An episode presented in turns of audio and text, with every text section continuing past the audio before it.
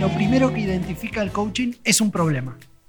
Sí, O sea, y a ese problema lo abordamos a través de una, organiza- de una conversación que está ordenada de cierta manera. alguien percibe un problema, diría un coach, para ser todavía más claro. Al- Alguien percibe algo como un problema. Ujú. ¿Qué es diferente de decir, digamos, Hay- muy- un hay problema. un problema? Bueno, en principio hay personas que están conversando sobre que esto es un problema o un conflicto o una situación que es deseable cambiar. ¿no? Entonces, bueno, organicemos esto, preguntemos, ¿por qué es un problema? ¿Cómo se define ese problema? ¿Cómo vive la persona el problema? ¿Ha intentado resolverlo? ¿Ha intentado resolverlo en qué términos?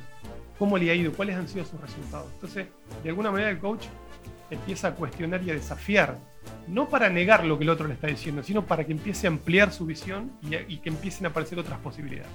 Ahora, para, avanzar apenas más lento con esta cuestión de, de que hay un problema. Primero, en una organización, alguien tiene que definir que algo es un problema. Y ahí entra como, eh, básicamente, ¿quién define qué es un problema dentro de una organización? El que tiene la jerarquía. Cualquiera puede definir desde cualquier lugar de un organigrama que es un problema, pero quien le da entidad de problema a un problema es quien tiene la potestad de hacerlo porque básicamente en muchos casos los, procesos de coaching los abordan personas que tienen, trabajar, que tienen que trabajar sobre problemas que ellos no han definido como propios. Ese, ese es uno de los grandes desafíos del coaching dentro de las organizaciones. Pero eso podría resolverse con conversaciones, porque un coach puede conversar con un coachee y también puede en- eventualmente conversar con, con el superior de esa persona o hacer conversaciones, digamos, de equipo o conversaciones compartidas. ¿Para qué? Precisamente para acercar brechas, para estar seguros de que estamos hablando de que eso efectivamente es un problema que tiene que ser resuelto. Porque si no, eh, es a veces lo que sucede en términos de mi experiencia es, bueno, pero quien declaró el quiebre, esta es una, una de las palabras centrales del coaching, el quiebre es la dificultad que aparece percibida como tal. Si el que ve esa dificultad no es la persona que va a ser coacheada, ahí hay otra brecha que hay que cerrar. ¿no? Hay, hay que hacer acuerdos dentro de la organización. El jefe puede pedir, pedir algo que el, el, el reporte no ve como un problema o porque lo ha negado, o porque está asustado, o por lo que sea. Y muchas veces el, el fracaso o los resultados pobres de, una- de- de un proceso de coaching tiene que ver con no haber aclarado suficientemente las expectativas de cada uno de los involucrados en esa la definición de ese problema. Quien transita un, problema, un proceso de coaching, ¿tiene que estar de acuerdo necesariamente en transitarlo? Eh, en- eh, para lograr un compromiso, digamos, genuino de la persona y que, y que se involucre realmente en aportar una solución al problema, y tiene que convencerse de alguna manera que eso es un problema. Que, que lo que está abordando es un problema. Sí. Y entonces ese es un poco el desafío, porque eh, esto que se llama quiebre tiene que ser tomado como la- eh, el, el coaching propone eh, convencer a la persona de alguna manera de su propio protagonismo y de su propia responsabilidad, que eso es lo que acrecienta, digamos, las posibilidades de éxito. Cuando una persona está involucrada y siente que está involucrada en resolver un problema, su nivel de involucramente crece. Es lo que no pasa con darle simplemente una instrucción a alguien y decirle lo que tiene que hacer. Es muy probable que esa persona se resista, que, levante sus defensas o lo que sea, y eso entorpezca el, proceso de, de desarrollo. Ahora, el coaching, ¿qué dice? Te desafío a, que te involucres en la resolución de esto. Y para eso la persona tiene que percibirlo como un desafío personal. Ahora, esto, esto no está garantizado. El coach tiene que dar su máximo esfuerzo para que esto esté garantizado. Y esto a veces significa abrir otras conversaciones. Tener comunicaciones francas y efectivas con otros miembros de la organización, porque como un poco supongo que habrás experimentado también, las, los problemas suelen ser interlíneas, ¿no? O, o- o tiene que ver con reportes o cómo se comunican ahí. Es una solución simplista y un poco fantasiosa pretender que el problema está en una sola persona Claro. aislada, ¿no? Efectivamente. Bueno, te desordené un poco los puntos que traías como para seguir avanzando en las herramientas que propone el coaching y poder de alguna manera, eh, parte de mi interés en, en- esta conversación, que es responder esta gran pregunta que es el coaching y qué valor aporta, es ver si existe la posibilidad de saltar un prejuicio que creo que es válido, que es desde el desconocimiento que genera quien, para quien no ha transitado un proceso de coaching, eh, bueno, no estoy tan seguro de qué valor me puede aportar. Avancemos en qué es el coaching. Bien. Eh, como te decía, la invitación, otra de las invitaciones del coaching, uso a propósito la expresión invitaciones porque un coach no te puede obligar a nada. Un coach es un acompañante, se, se va a aliar con vos, se va a aliar, va a ser una alianza con vos para que vos tengas éxito en lo que estás tratando de resolver. Estoy tratando de, de pensar qué me provoca el lenguaje tan estructurado que propone. El coaching propone un lenguaje donde las palabras tienen un- una semántica muy precisa y hasta en algún momento pueden, puede vivirse como forzado. Que vos me propongas que yo presente un quiebre. No, para, yo tengo un problema y quiero hablar de mi problema. ¿Por qué le tengo que decir quiebre a esto?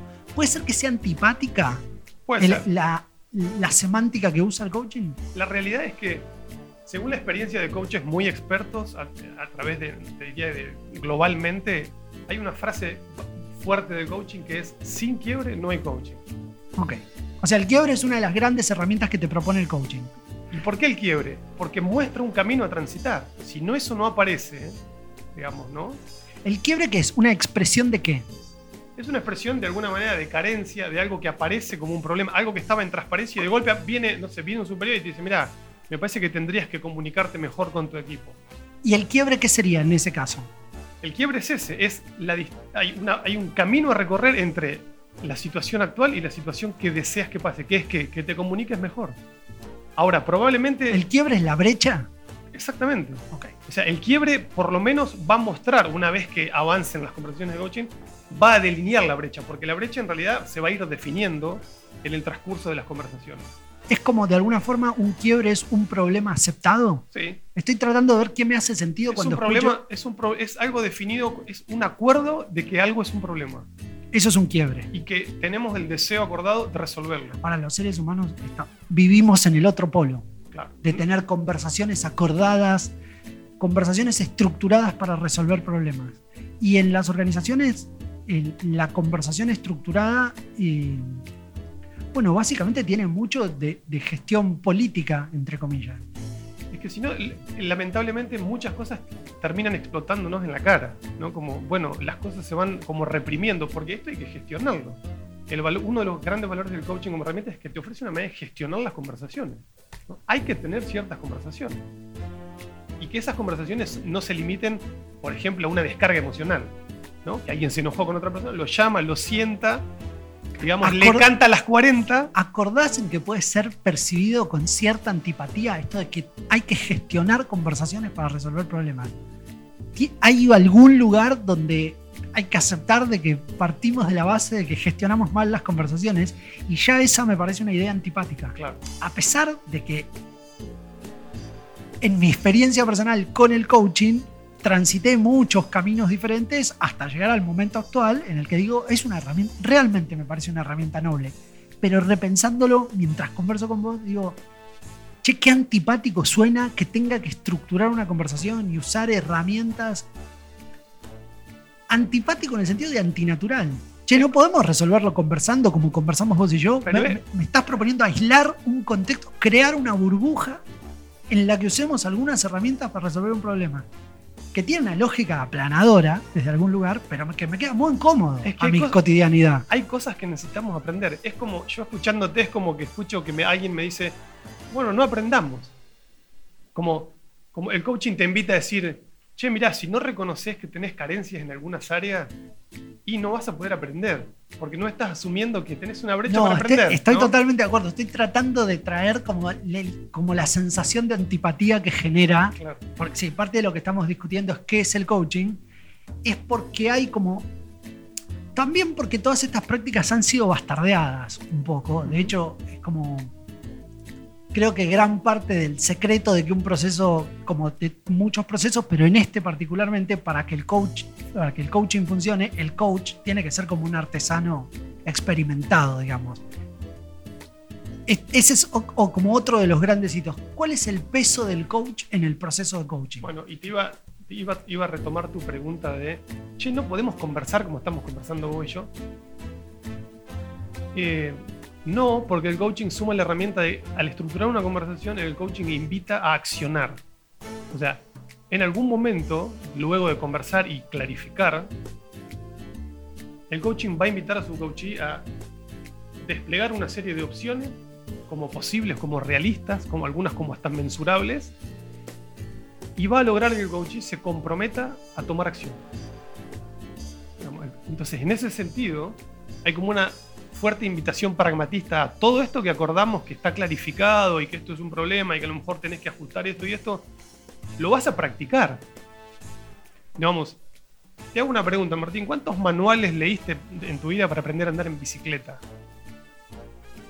¿Leíste algún manual para aprender a andar en bicicleta? Ah, ah, me voy a prestar a la respuesta, pero estoy tratando de descodificar mientras conversamos internamente por qué me siento traicionado por la semántica del Gracias coaching. por las patas. No, no, no, Me siento como. hay un punto, estoy tratando de aclararlo, ¿no? ¿Por qué me siento sacado a pasear por la semántica que propone el, el coaching, pero a la vez por qué me gusta?